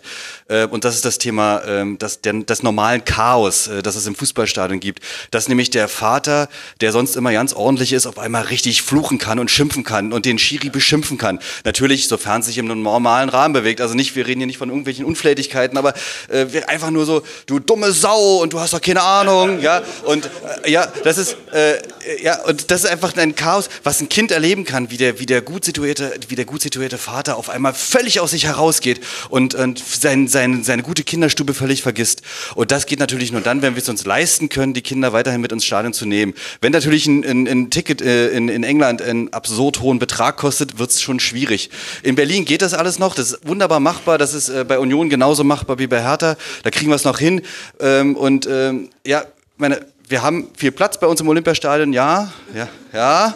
Äh, und wir nutzen den auch dementsprechend sehr kreativ und wir können auch Kinder wunderbar mit reinnehmen. Das geht alles wunderbar. Äh, deswegen nehmt eure Görn mit rein ins Stadion und äh, lasst die richtig das Fußballerlebnis erleben und lasst die auch mal ruhig schimpfen. Und dann, äh, ja, und wenn die alten Säcke ringsrum stehen und schimpfen, dann ist das für die Kinder. Dann ziehen sie zwar den Kopf ein und gucken auf die Eltern und fragen, oh ja, das machen wir zu Hause aber nicht. Ja, dann ist das eben so. Ist nämlich Fußball und Fußball ist eben auch immer ein bisschen chaotisch.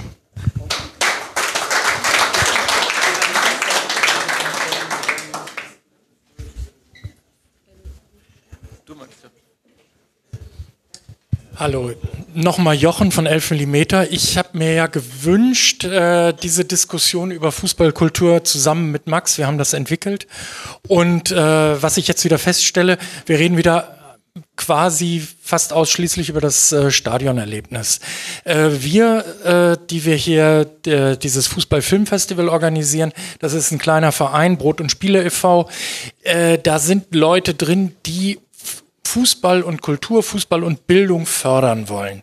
Und wir machen uns natürlich Gedanken darüber, wie kriegen wir eine andere Zielgruppe dazu, uns zu unterstützen, bei uns mitzumachen, eigene Ideen zu entwickeln und woanders hinzugehen. Genauso mit dem Festival. Wenn ich mich jetzt hier umgucke, was wir in diesem Podcast dann wahrscheinlich nicht hinkriegen, aber es ist wieder überwiegend, es sind Männer meiner Generation mit äh, ein paar Frauen dazwischen und ein paar Leute, die äh, doch viele Leute, die jünger sind, aber diese, über die wir jetzt hier reden, über die reden wir wieder. Also außer Marvin, der sich ja irgendwie selber älter macht, als er ist. Ähm, und deswegen meine, meine Frage geht in die Richtung, äh, wie können wir ein, ein Kulturangebot außerhalb der Stadien? Gibt es da etwas, was man mit Fußball verbindet? Wir haben Ausstellungen, wir haben Lesungen, wir haben diese Diskussion und wir zeigen ganz viele Filme. Das ist Kino, da ist schwierig mit Stehplatz. Ähm, da sitzen die meisten. Also das, das würde mich total interessieren, ob ihr dazu eine Meinung habt, was wir mehr machen können, inwieweit ihr uns unterstützen könnt, inwieweit ihr dazukommen wollt. Ja, oder ja anders gefragt, Marvin, wo sind denn die großen Fußball-YouTuber? Zu fast jedem Bereich gibt es große YouTuber, große Influencer. Im Fußballbereich ein paar. Manu Thiele würde mir jetzt einfallen als einer. Dann gibt es ein paar Medien, die versuchen, sich als Influencer zu positionieren. Aber wo bleiben die denn?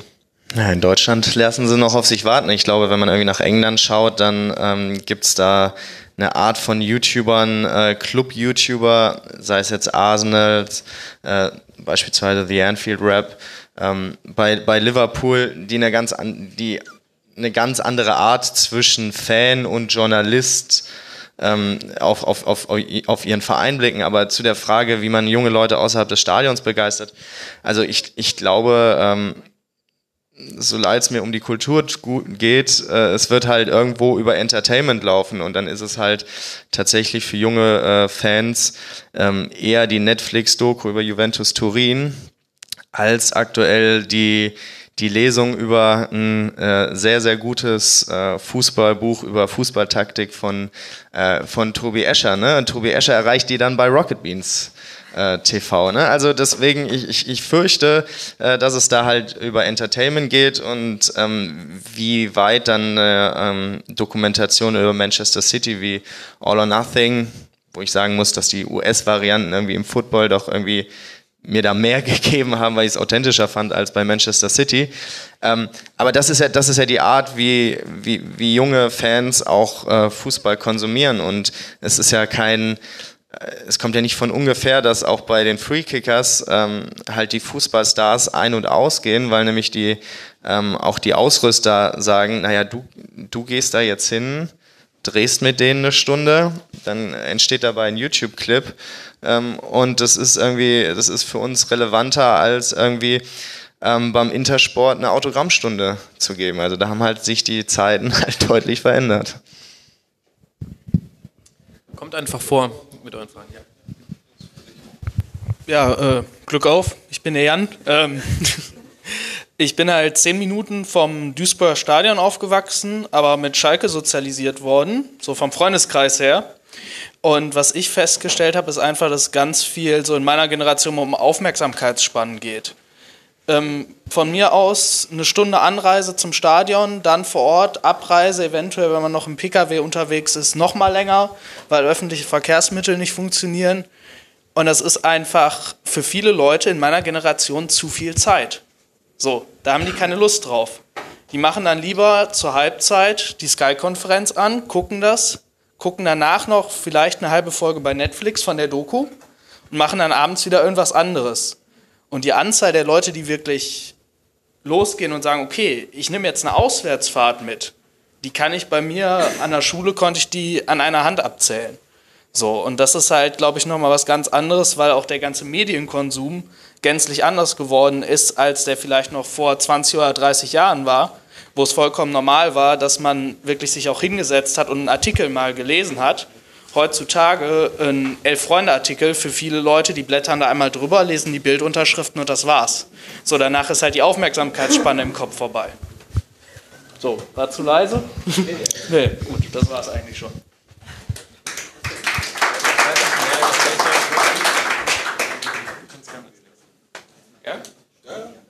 Also ganz wichtig, immer, immer so ans Kinn halten, habe ich mal gelernt.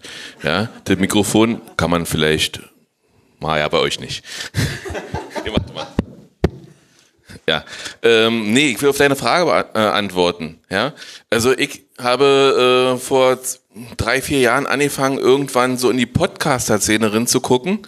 Ähm, bisschen drauf gekommen bin ich, weil die Ste äh, Stefanie von Textilvergehen, weil die in State of the Union jeden Tag veröffentlicht haben und da haben sie dann auch immer veröffentlicht, dass sie mal wieder aufnehmen und irgendwann habe ich mir das angehört und habe gedacht, wow, das ist ja geil, da sprechen Leute über Fußball.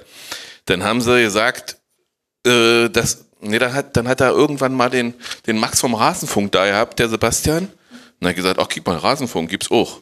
So, dann hat er die Leute von Darmwall gegrüßt, ach, kick mal, gibt's ja noch mehr. Und dann kam es wirklich so, dass ich ganz, ganz viele Podcasts konsumiere und über ganz, ganz viele Vereine teilweise besser Bescheid weiß, als die eigenen Fans da. Also ich kann ihnen da manchmal was erzählen, dann bei mir auf Arbeit, wenn ich sage, ey, bei Hertha hier, was ist denn da? Hab ich doch nicht von gehört. Was ist denn da? Ja? Nein, die wissen auch Bescheid. ähm, aber wie gesagt, es ist total interessant und deswegen bin ich auch Rasenfunk-Supporter geworden. Ja? Sehr gut, sehr gut. Und, und ich sag mal, äh, das ist eine Sache, die kannst du, die kannst du hören, wann du willst. Da kannst du, da kannst du nach Hause kommen und erstmal noch deinen Fußball 2000 YouTube-Kanal konsumieren und danach den Podcast hören. Ich finde auch, das habe ich als Erste gesagt, wo ich da gesessen habe, lebendige Zeugen sitzen da. Max redet heute zu langsam, weil ich dich 1,2 höre.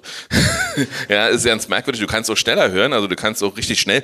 Dann dauert es nur vier Stunden. genau. und, und ich sage mal, darüber kriegst du unheimlich viel Community und, und der Hass auf andere Vereine lässt richtig nach. Also ich fieber teilweise mit Hertha mit. teilweise.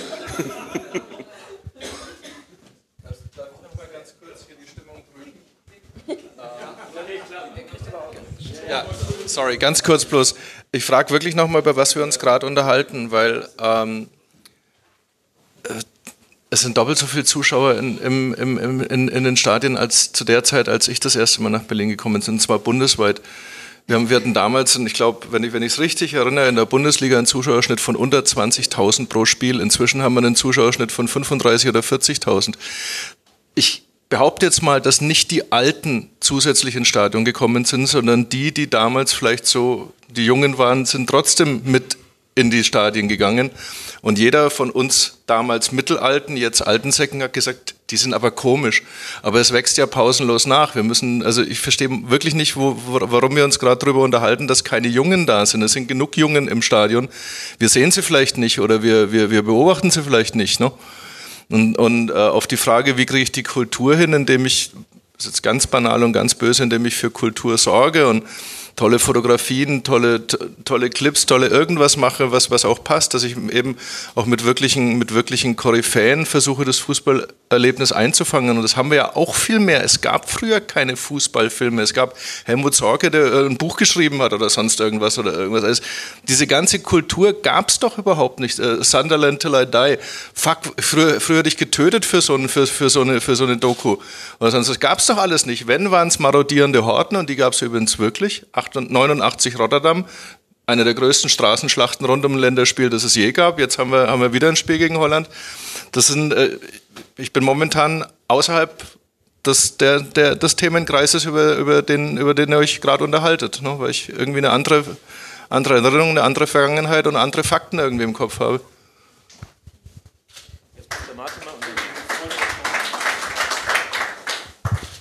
Guten Tag. Ähm, ich, äh, ich finde eigentlich auch, ich, ich will eigentlich eher noch was Positives sagen. Ähm, es gibt, äh, also meines, ich habe die These, dass ähm, das, was sich im Fußball verändert hat, du hast am Anfang irgendwie von den, dem Bezug auf die 80er, 90er gesprochen, im Vergleich zu heute, äh, dass das Teil einer gesamtgesellschaftlichen Veränderung ist. Ich nenne es mal die äh, totale Durchdringung sämtlicher gesellschaftlicher Ebenen äh, durch den Verwertungsgedanken. So das Kommerzialisierung könnte man es auch nennen oder der moderne Fußball. Und ähm, ich erlebe im Fußball, dass es da Widerstand gibt. Also ich bin kein Freund dieses totalen Durchdringung. Und im Fußball gibt es Widerstand dagegen. Also im Stadion oder in Diskussionen wie hier oder in Magazinen wie Elf Freunde oder was weiß ich. Ähm, in anderen gesellschaftlichen Bereichen gibt es den überhaupt nicht. Obwohl die die äh, kommerzielle Durchdringung genauso stark dort stattfindet. Wohnungsbereich oder was weiß ich, Gesundheitsbereich etc. Äh, sämtliche anderen kulturellen Bereiche. Überall passiert genau das Gleiche, aber es, wird, es gibt keinen großen Widerstand. Hier beim Fußball gibt es ihn. Und das finde ich äh, ist ein, ein positiver Gedanke. Oder ist meine Grundthese falsch? Das kann natürlich sein. Hm. Frage.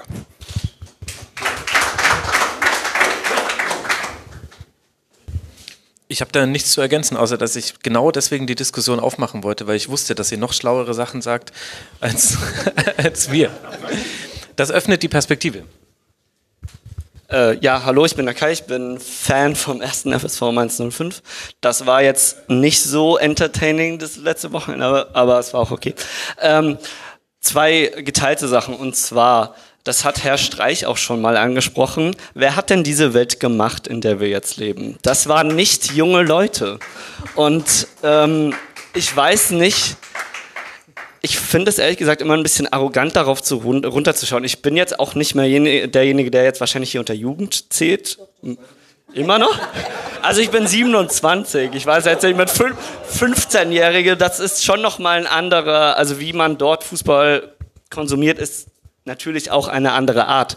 Ähm, aber die Kommerzialisierung, wer hat diese Kommerzialisierung eingeleitet? Das waren nicht junge Leute. Sind, ich will jetzt nicht sagen, dass das Opfer davon sind, weil ich äh, konsumiere Fußball auch noch anders. Ähm, und dann muss man sich ja schon mal überlegen, wenn wir ehrlich sind, wollen wir im Stadion ja schon Entertainment haben. Die Frage ist nur, welches Level soll dieses Entertainment erreichen? Und ich finde es auch eigentlich gar nicht schlimm, solange man das mit anderen Elementen quasi vereinbart. Wenn man sich engagiert, wenn man sogar noch politische Aussagen machen kann, in Form von Transparenten, an einem ziemlich hohen Publikum, also was sich an ein recht hohes und also an viel Publikum quasi wendet. Und wenn man dann auch nochmal gepflegt die Sau rauslassen kann, dann finde ich, ist es auch immer noch für junge Leute attraktiv. Wenn man diese drei oder wenn man mehrere Sachen vereint, es muss ja nicht immer eins zum Extrem sein, aber wenn man diese Sachen immer noch vereinen kann im Fußballstadion, und das kann man, auch in der Bundesliga, in der Premier League sieht es anders aus, das ist richtig, ähm, Aber ich finde, so lange gehen wir in der Bundesliga auch noch einen richtigen Weg. Und das jetzt auch nochmal als positive ja, Anmerkung. Also ich hätte vielleicht doch Widerspruch zu dem Beitrag davor, ähm, weil ich, ähm, also ich teile sozusagen die Einschätzung, die du gemacht hast, aber ich sehe nicht den großen Widerstand. Also das ist ja das, was ich vorhin schon mal meinte. Ich habe so das Gefühl, mit zunehmenden Generationen, es gibt so dieses Gemurre, ist ja voll blöd, dass alles so durchkommerzialisiert ist, aber wo gibt es denn wirklich einen Widerstand? Und ich habe so oft in den letzten Jahren gedacht, es gab ja immer auch mal erfolgreiche Protestaktionen, dass eigentlich die Fußballfans eine echte politische Macht sein könnten, wenn sie daraus eine also ich sag mal jetzt nur statt irgendwie zwölf Minuten Protest am Anfang eines Spiels, könntest du ja wirklich mal gemeinsam eine riesengroße Demonstration auf die Beine stellen, weil einfach es wahnsinnig viele Fußballfans gibt und wenn die zusammen auf die Straße gehen würden, wenn die oder einen Protest auf eine andere Art und Weise machen würden als nur so ein bisschen symbolischen Protest, wäre da ja mehr möglich. Also vielleicht sonst sag noch mal ein Beispiel, wo du siehst, dass es einen erfolgreichen Widerstand dagegen oder ernsthaften Widerstand dagegen gibt. Ich meine, selbst die Montagsspiele werden ja nicht gestrichen, weil die Leute die Schnauze voll hatten und das geärgert hat, sondern weil sie nicht lukrativ sind. Also nachher auch eher aus genau diesen Verwertungsinteressen heraus sich nicht als erfolgreich erwiesen haben, wenn die wieder gestrichen und nicht, weil sich irgendwie Fans dagegen gewehrt hätten. Ja, du hast äh, äh, wahrscheinlich recht. Ich sollte wahrscheinlich das Wort Widerstand irgendwie abschwächen. Ähm, wir sind hier zum Beispiel in einem kleinen Kino, das, äh, von dem es früher überall welche gab, wie dieses Kino. Äh, heutzutage gibt's halt ein paar große, riesige Multiplexe und äh, kleine Kinos wie diese gibt es in einer Großstadt wie Berlin, gibt es noch ein paar, aber auch viel, viel, viel weniger als früher und in kleinen Städten gar nicht mehr. Äh, da gibt es keinerlei, noch nicht mal ein Murren. Äh, wenn ich jetzt in meiner Twitter-Timeline gucke, dann sehe ich Leute, die politisch anders positioniert sind als ich, die sich aber gegen diesen modernen Fußball und gegen diese Kommerzialisierung trotzdem wehren. Äh, das ist das, was ich mit Widerstand meinte. Also es gibt ein Bewusstsein darüber, dass da irgendwie was vielleicht falsch läuft. Ähm, und auch ein, eine Bereitschaft, sich dagegen zu äußern.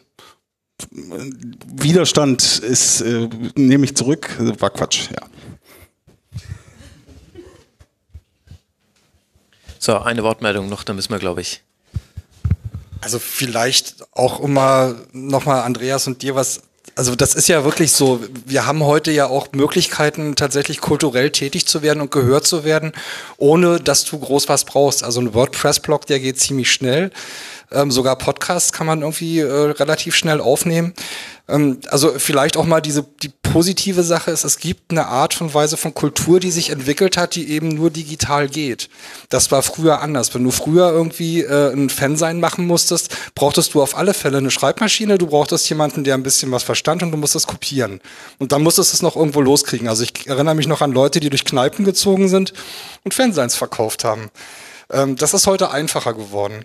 Also es ist eigentlich tatsächlich mit der Digitalisierung einfacher geworden und da gebe ich Andreas zum Beispiel total recht, wenn er sagt, wir sind ja eigentlich auf einem guten Weg. Also auch wenn du sagst Widerstand, naja, vielleicht klar, ist keine große Demo da, aber man kann sich auf alle Fälle organisieren und man kann Leute finden, die mit einem einer Meinung sind. Also ich kenne einige Leute nur von Twitter, mit denen ich jetzt irgendwie Hallo. ja, und das ist vielleicht auch die Sache mit der Kultur. Also vielleicht findet Fußballkultur heute auch in Nischen statt, die äh, früher gar nicht bedient werden konnten. Das darf man auch nicht vergessen. Also das ist äh, vielleicht eben auch so eine Sache, man muss die Nischen suchen. Und das ist manchmal schwierig, das gebe ich auch zu. Also es gibt manchmal, wenn man wirklich zum Beispiel nach Fußballblogs sucht, findet man auch irgendwelche Leichen von 2012. Immer noch man, manchmal, ja. Ist aber auch ganz spannend dann zuweilen zu sehen, was damals geschrieben wurde. Also ich möchte da relativ positives äh, Fazit eigentlich ziehen. Es gibt eine Fußballkultur, die sich entwickelt und die auch was damit zu tun hat, dass sich die Gesellschaft verändert hat. Und ich denke, die Sichtbarkeit, dafür müssen wir halt alle sorgen. Das ist dann wieder das andere Ding.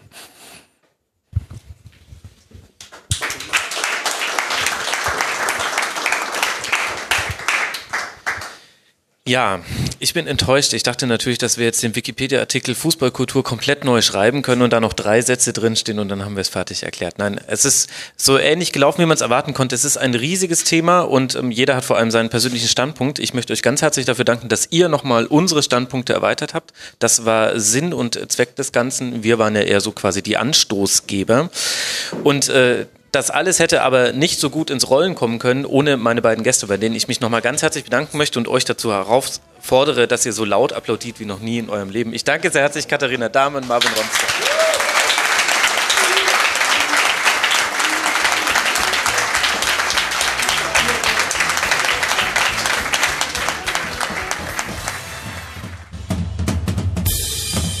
Das war das Rasenfunk-Tribünengespräch.